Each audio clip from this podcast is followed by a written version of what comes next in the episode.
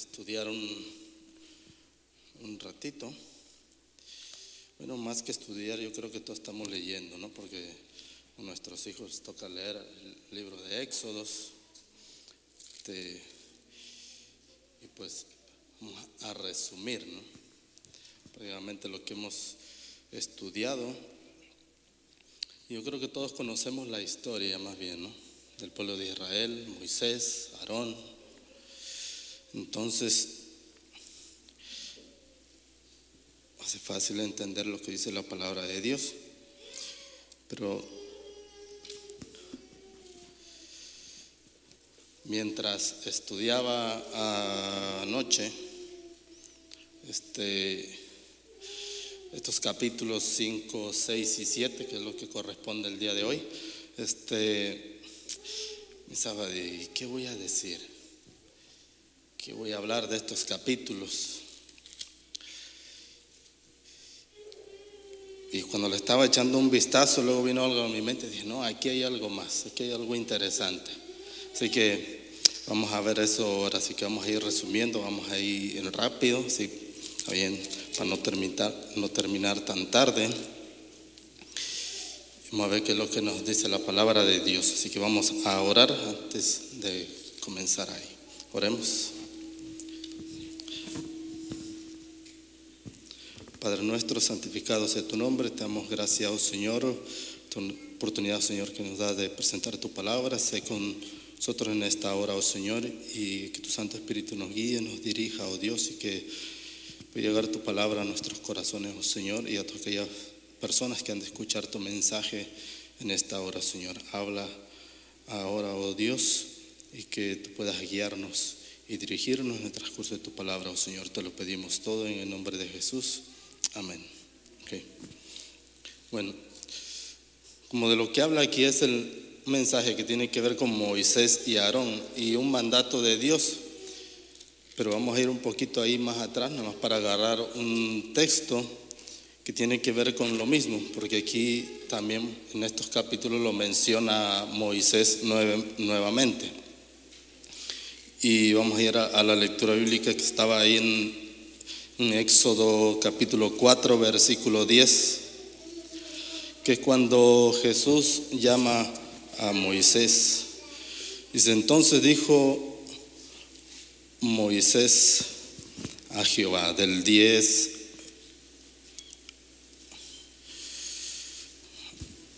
en el capítulo, digo, en el versículo 10, capítulo 4, versículo 10 de Éxodo. Dice, entonces dijo Moisés a Jehová, cuando Jesús le llama a Moisés para, para este, darle la misión, lo cual tenía él que hacer. Y dice, ay Señor, dice, nunca he sido hombre de fácil palabra. Y antes, ni antes ni desde que tú hablas a tu siervo, dice, porque soy tardo en el habla y torpe de lengua. Eh, muchas veces nosotros nos encontramos en esta situación y ahí vamos a comenzar. Este, porque lo vamos a aplicar a nosotros. Lo vamos a ver de un punto que tiene que ver con las profecías, a nosotros, nuestro tiempo.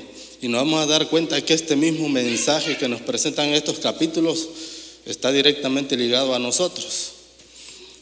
Y y cuando Dios nos manda a nosotros, porque Dios nos puso a nosotros ese compromiso o ese trabajo, nos manda a predicar el Evangelio, ¿sí o no? Y nos manda a presentarnos y llevar el mensaje.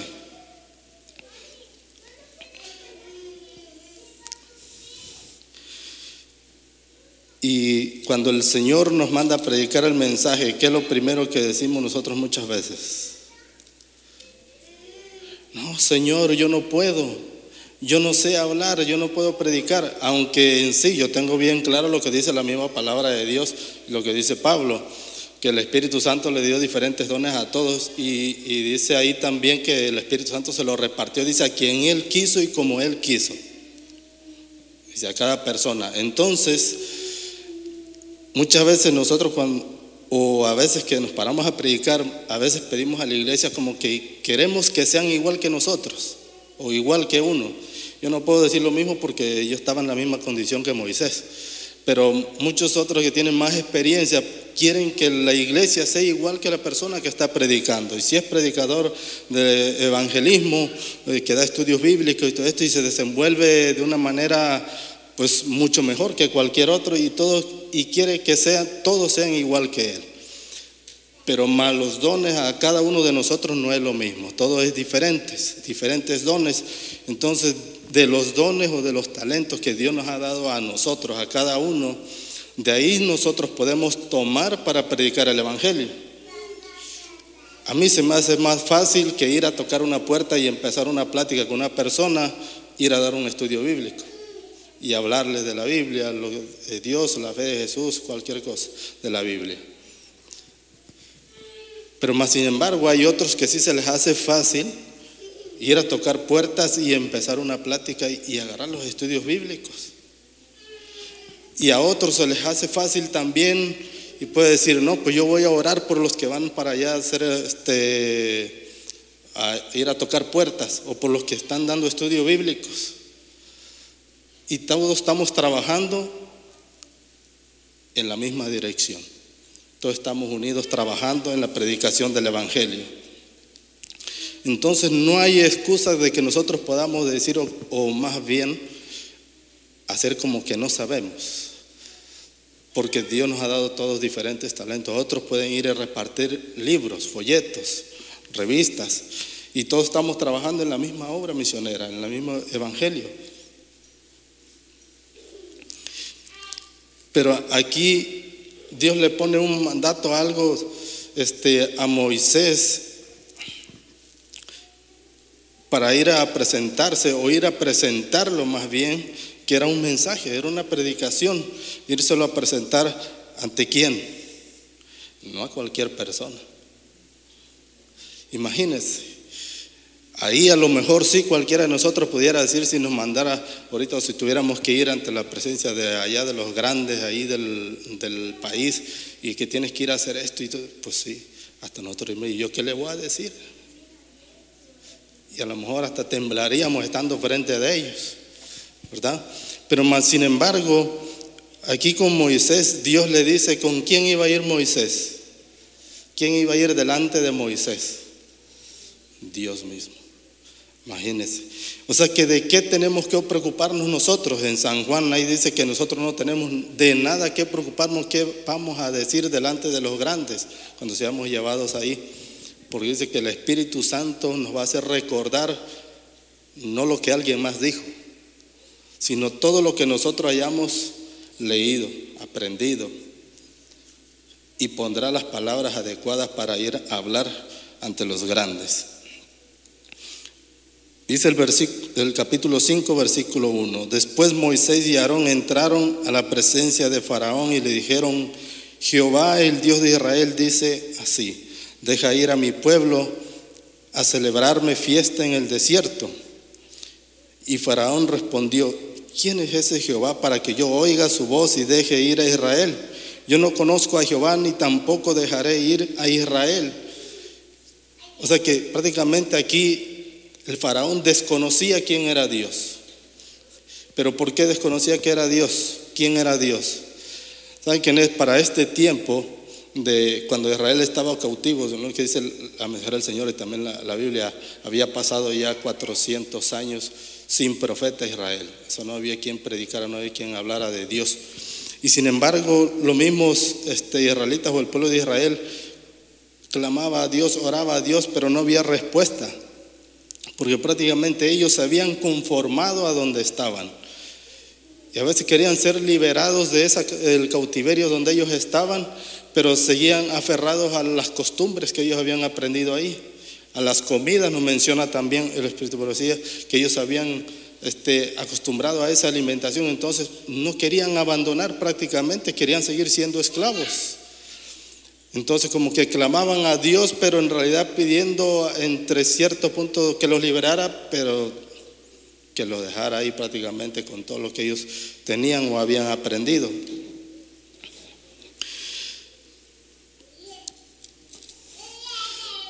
Pero el asunto por el cual también este, el faraón no sabía, es por la misma condición que nosotros también Dios nos ha mandado a predicar ese evangelio, a dar a conocer a Dios, al mundo. Y muchas veces nos olvidamos de nuestro trabajo, de lo que nosotros debemos hacer, del mandato de Dios y nuestras responsabilidades. En Isaías, en Isaías este, capítulo 43, nos habla Dios de que nosotros somos testigos de Él y que estamos puestos para darlo a conocer a Él, dice, al mundo, a las personas. Entonces, si nosotros decimos y buscamos cualquier excusa para no predicar el Evangelio, decir como mismo Moisés, no, pues yo no sé ni hablar o hasta tartamudo soy, ¿cómo vamos a dar a conocer a Dios? Pues tenemos que hablar, tenemos que ir. Sin embargo, Dios nos dice, adelante, y mire cómo le dice Mire cómo le dice este Dios a Moisés en el capítulo 7. Vamos a adelantarnos y vamos a ir para atrás y para adelante en esos mismos capítulos. En el capítulo 7, en el versículo 1, mire cómo Dios lo llama a Moisés, cómo se va a ir a presentar ante Aarón. Dice, Jehová dijo a Moisés, mira, yo te he constituido, ¿qué cosa? ¿Quién? Dios para Faraón y tu hermano Aarón, dice, será tu profeta. Imagínense cómo lo había constituido Dios a Moisés. ¿Sabe que yo escuché a un pastor dante mensaje y hablaba de, ir a predicar el Evangelio y cómo debemos ir a presentar el Evangelio? Y él decía, todos somos constituidos, dice, dioses pequeñitos, dice. Dice, para llevar el mensaje, para dar a conocer a Dios. Y de que ahora lo encontré aquí, es justo este versículo. Dios mismo lo dice, le dice a Moisés, tú vas a ser un Dios para, para el faraón.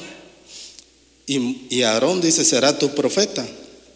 Porque a través de, de, Aarón es el que iba a ir a hablarle y decirle las palabras ahí este, a, a Faraón. E incluso también la misma vara la llevaba también Aarón, la cual se iba a convertir ahí en, en serpiente.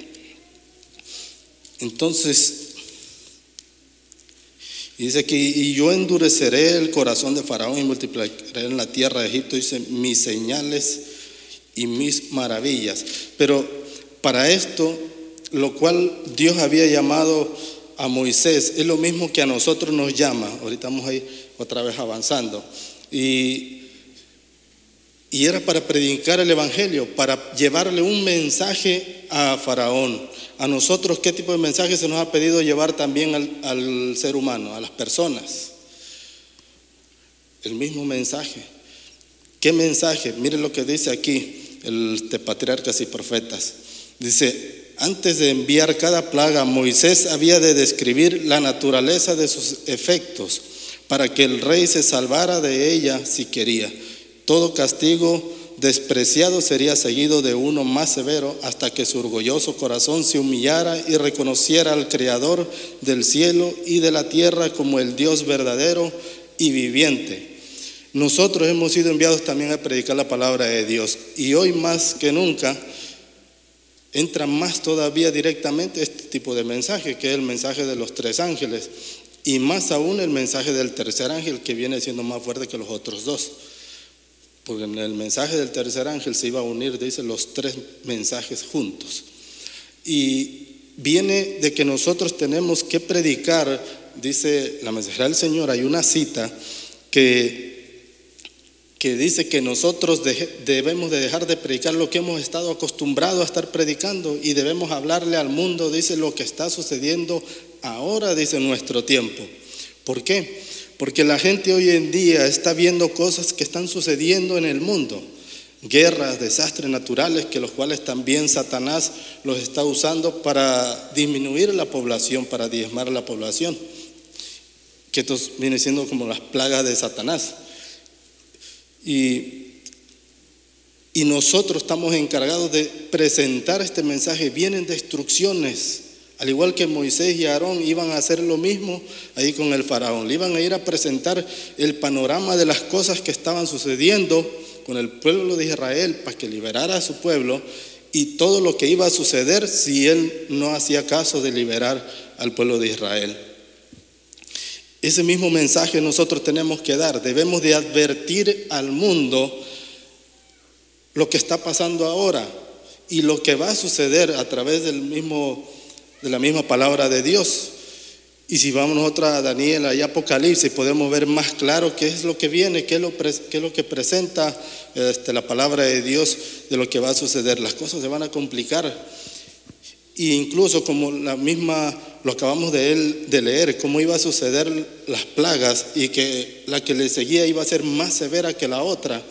Asimismo vienen también las mismas postreras plagas, vienen las destrucciones, vienen los eventos que se han de producir en no muy largo plazo y que van a suceder, dice, continuamente, uno detrás de otro, y cada vez van a ser más fuertes y mayores todavía.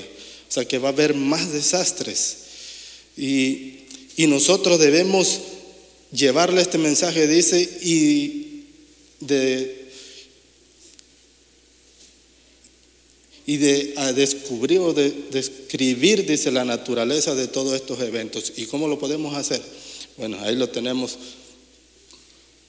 en la palabra de Dios, lo que nos habla acerca de todo lo que va a suceder, de los eventos que van a suceder, y podemos ir a buscar también el mismo Espíritu, pero sí lo podemos ver en un panorama más amplio, de lo cual nosotros podemos advertir lo que viene, lo que va a suceder, que vienen días dice ahí, los profetas de Dios en el Antiguo Testamento, vienen días terribles, días oscuros. Pero más sin embargo, estas cosas no sucederán o no le van a tocar al pueblo de Dios.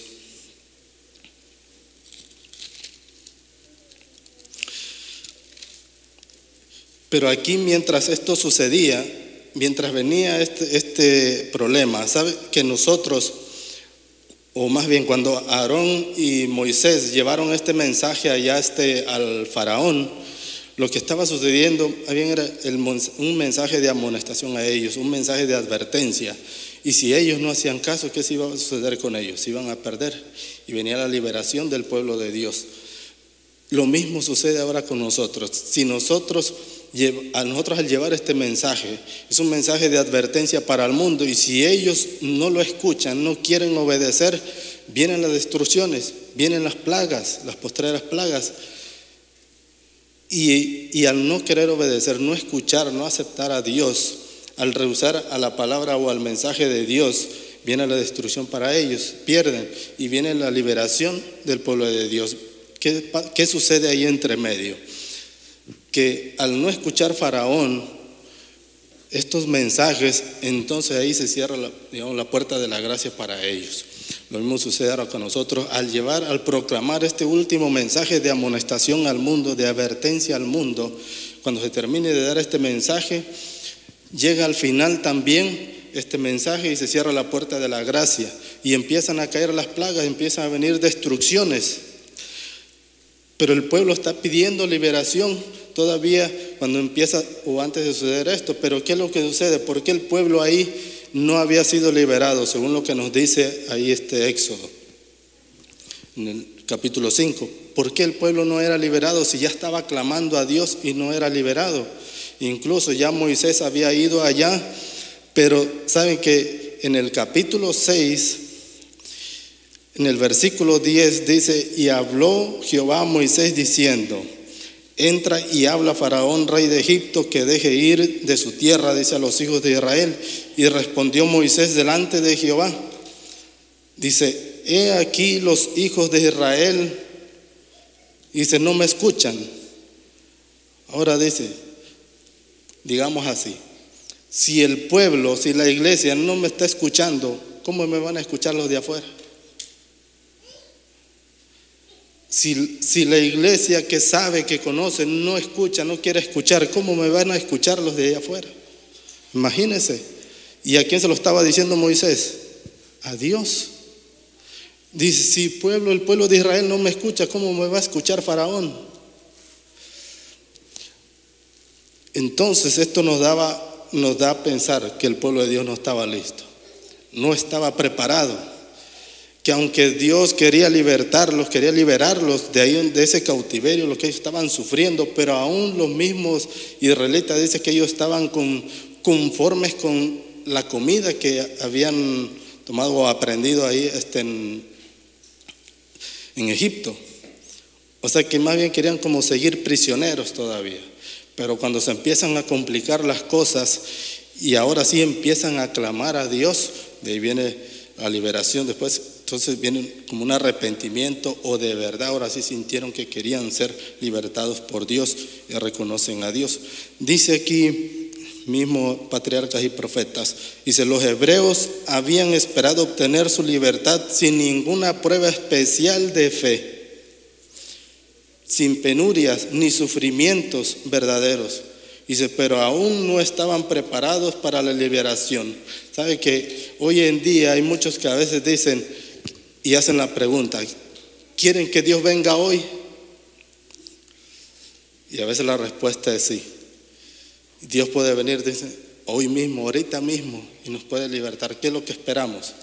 Lo mismo que el pueblo de Israel. No queremos pasar las pruebas. No estamos no estamos dispuestos a cargar la cruz de Cristo. No queremos sufrir, queremos ser libertados, pero sin que nos pase nada. Sin hacer más nada, que así como estamos sentados, sin hacer nada, queremos que Dios venga y nos lleve con Él.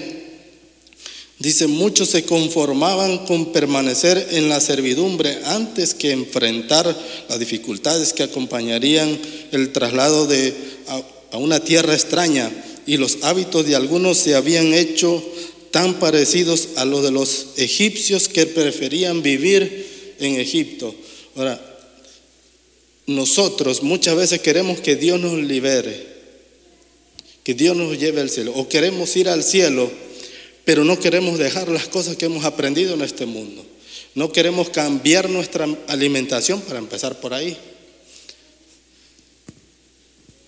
Y queremos ir al cielo. Queremos las cosas fáciles, no queremos esforzarnos en nada y que Dios venga y nos levante.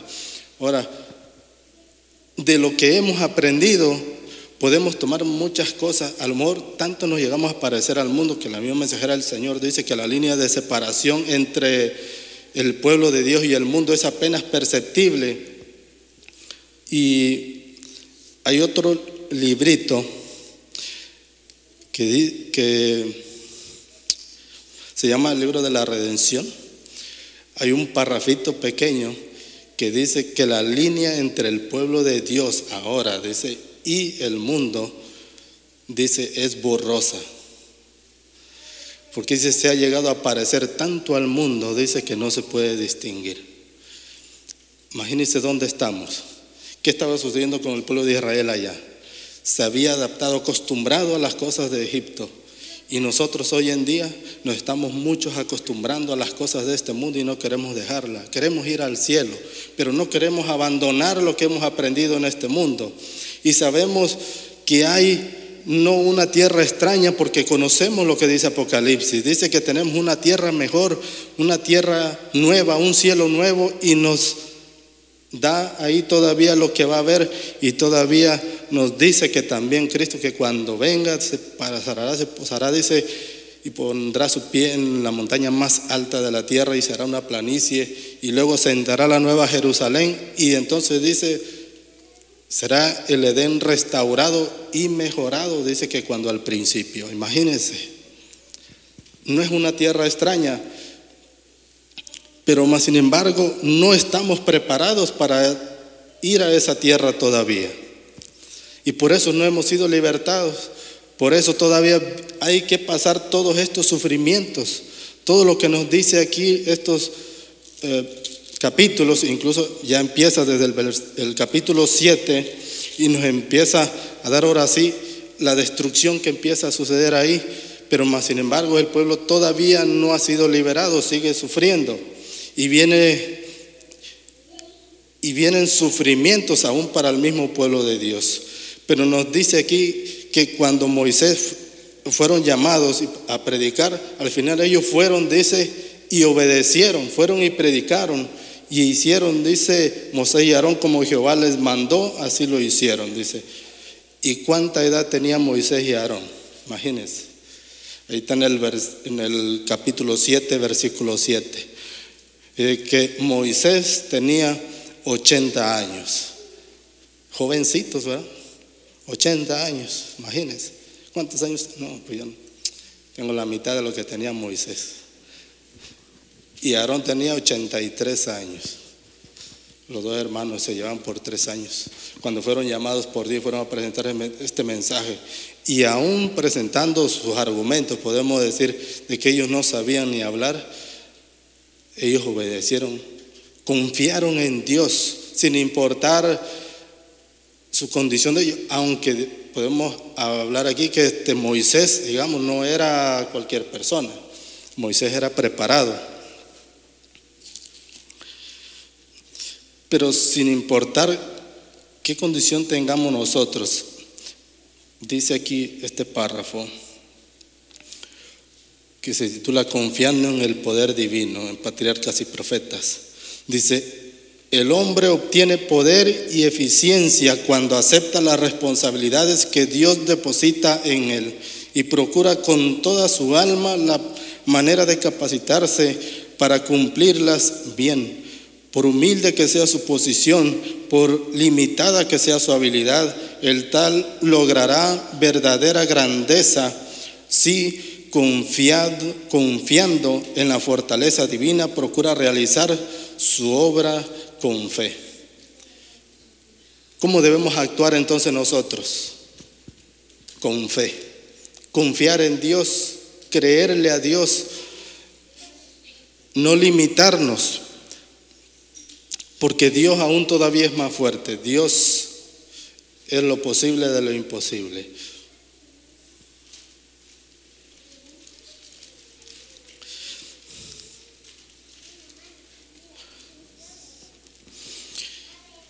Dice aquí,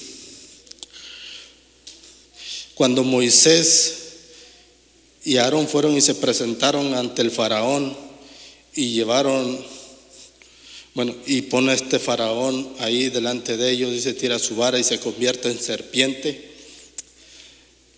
Dice que también faraón llama a sus, ¿cómo llama ahí? Sus hechiceros de Egipto, dice, con sus encantamientos y también tiran sus varas, dice, pero sus varas realmente no se convirtieron en serpientes yo he escuchado muchas veces, y lo ha mencionado, que las varas de estos hechiceros se convirtieron en serpientes, pero no fue así.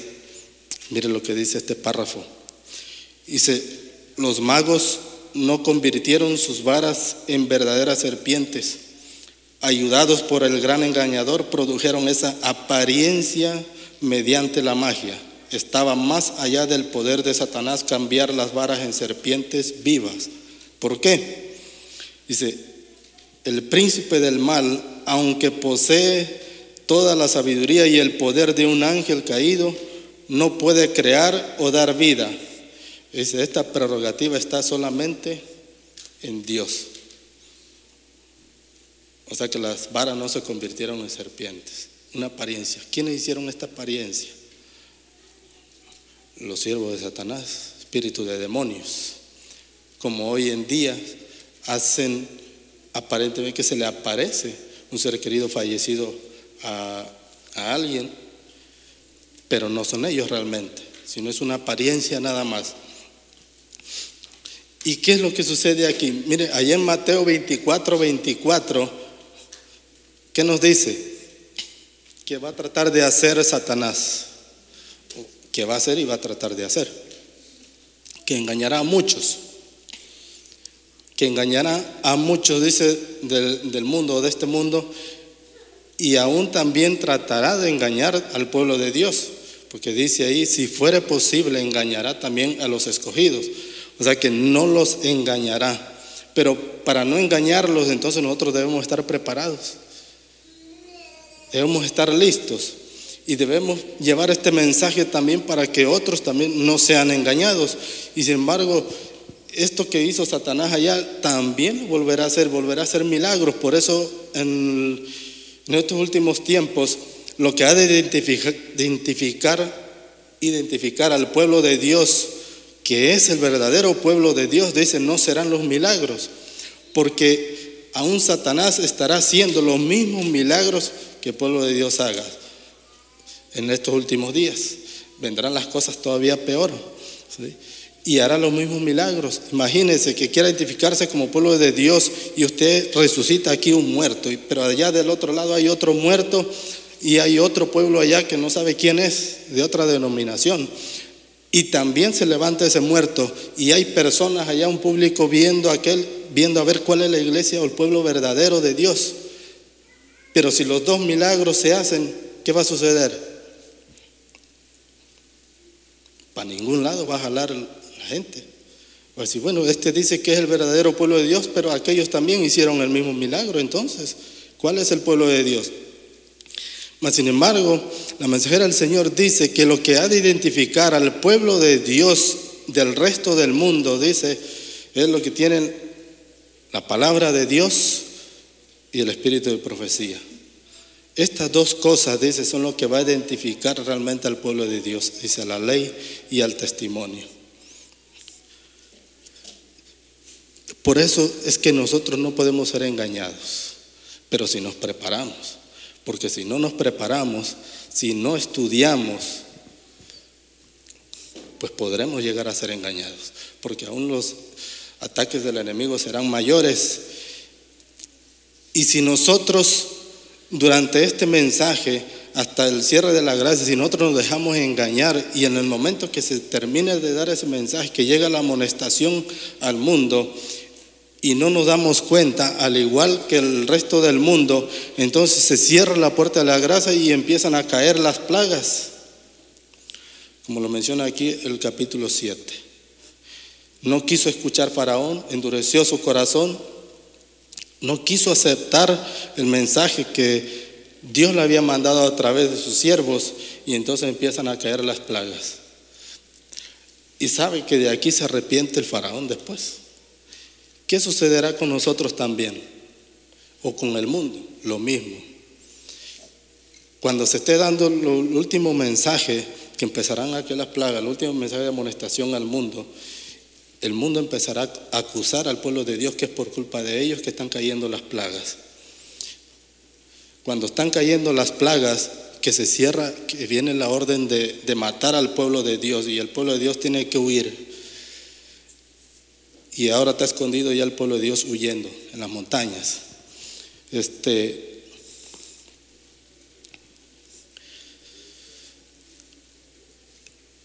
dice ahí, me acuerdo, del mismo mensaje que nosotros tenemos que proclamar, proclamar, viene el decreto de muerte para el pueblo de Dios. El pueblo de Dios huye, se cierra la puerta de la gracia se acaba la misericordia para todos. Aquí se acabó la misericordia para Faraón, para los egipcios. Se acabará. Y entre ese transcurso empieza una angustia para el pueblo de Dios. Y en lo que está ocurriendo el transcurso de la angustia del pueblo de Dios y dudando si va a ser libertado, hay muchos que ya cuando viene cayendo la, entre la cuarta, quinta y sexta plaga, dice que hay muchos que se arrepienten. Hay muchos que se van a arrepentir y entre ellos, en la sexta plaga, se arrepienten también los espíritus de demonios, los ángeles caídos. Pero ya no hay, ya no hay salvación, ya no hay oportunidad de salvación. El mensaje ya fue dado. Para el ser humano, aunque se arrepienta ya después que están cayendo las plagas, se acabó, se terminó. Ya no hay salvación para ellos. Por eso hubo esa oportunidad en el transcurso del mensaje, ese mensaje de advertencia para el mundo, ese mensaje de amonestación que nosotros debemos de llevar, debemos estar predicando de todo lo que va a suceder, pero presentar a Cristo, que es el único que nos va a salvar, el único que nos puede salvar. Y para terminar, dice que el pueblo de Dios en esa angustia estará o llegará hasta el final y estará llorando y clamando a Dios, dice, pero parece que no hay respuesta, que no recibe respuesta a sus oraciones. Y estará dudando, dice, y más, dice, cuando se sienten rodeados, dice, por ejército listos para matarlos. Dice, pero sus armas se doblarán como gavillas, no funcionarán. Y Satanás dice, no podrá matar ni hacerle daño, dice, ni al más débil del pueblo de Dios en ese tiempo. De ahí viene la liberación. Ahora está listo el pueblo de Dios. Porque ahí no estaba listo todavía. Tuvo que pasar todas esas pruebas, tuvo que sufrir, tuvo que batallar pero todo eso lo llevó a reforzar su fe, a confiar en Dios y ahora sí clamar a Dios. Dice que estará dudando ese pueblo en ese momento si será libertado, si realmente serán librados por Jesús. Y en ese momento dice que los ángeles que acompañan al pueblo de Dios hablarán al pueblo, dice, le dirán, no desmayen, Levanten sus ojos, dice, al cielo y confíen en Dios. Fijen su mirada al cielo. Y entonces dice el pueblo de Dios levanta sus cabezas, dice sus rostros al cielo y miran a Cristo, dice, en las nubes de los cielos. Y después de ellos estar llorando, dice, sufriendo y, preguntando si van a ser libertados todavía, dice, dudando si realmente van a ser librados. Dice que ahora todas sus dudas, dice, son resueltas ahí se acabó.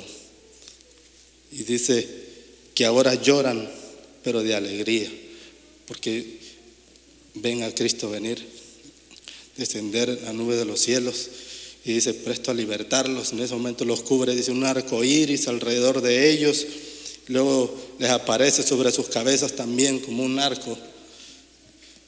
Y dice, y todos los demás, al ir, venirse acercando Dios, huyen y otros mueren, no son la presencia de Dios. Ellos cuando muchos piden, dicen que las piedras caigan sobre ellos. Sí, imagínense, debemos de prepararnos. El pueblo de Dios en ese tiempo no estaba listo para ser libertado. Nosotros tampoco estamos listos.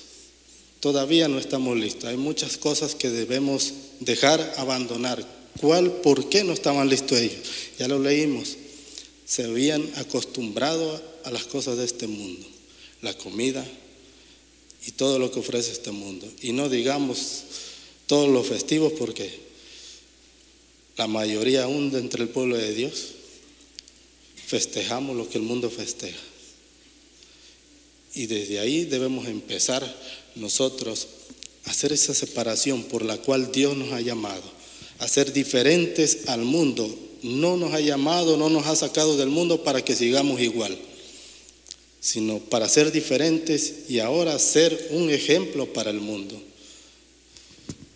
Por eso es que Dios no ha venido, porque no estamos listos, no estamos preparados. Necesitamos abandonar los deseos o los gustos de la carne y ahora caminar en el Espíritu. Cuando nosotros dejemos todo esto, entonces Dios vendrá. Entonces estaremos listos, estaremos preparados para ser libertados de este mundo, de la esclavitud del pecado, del enemigo. ¿Cuántos nosotros queremos prepararnos? ¿Cuántos queremos estar listos para ser libertados? Vamos a ponernos en pie. Si tiene un canto, este, Tony.